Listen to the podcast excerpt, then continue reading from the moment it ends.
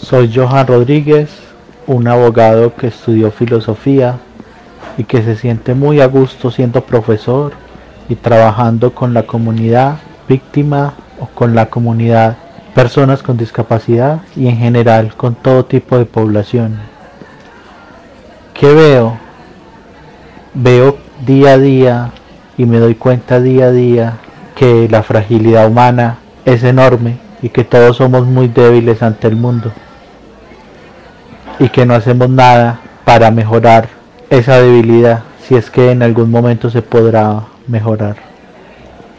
Y cómo habitar cómo habitar una ciudad como Medellín a través de la resistencia.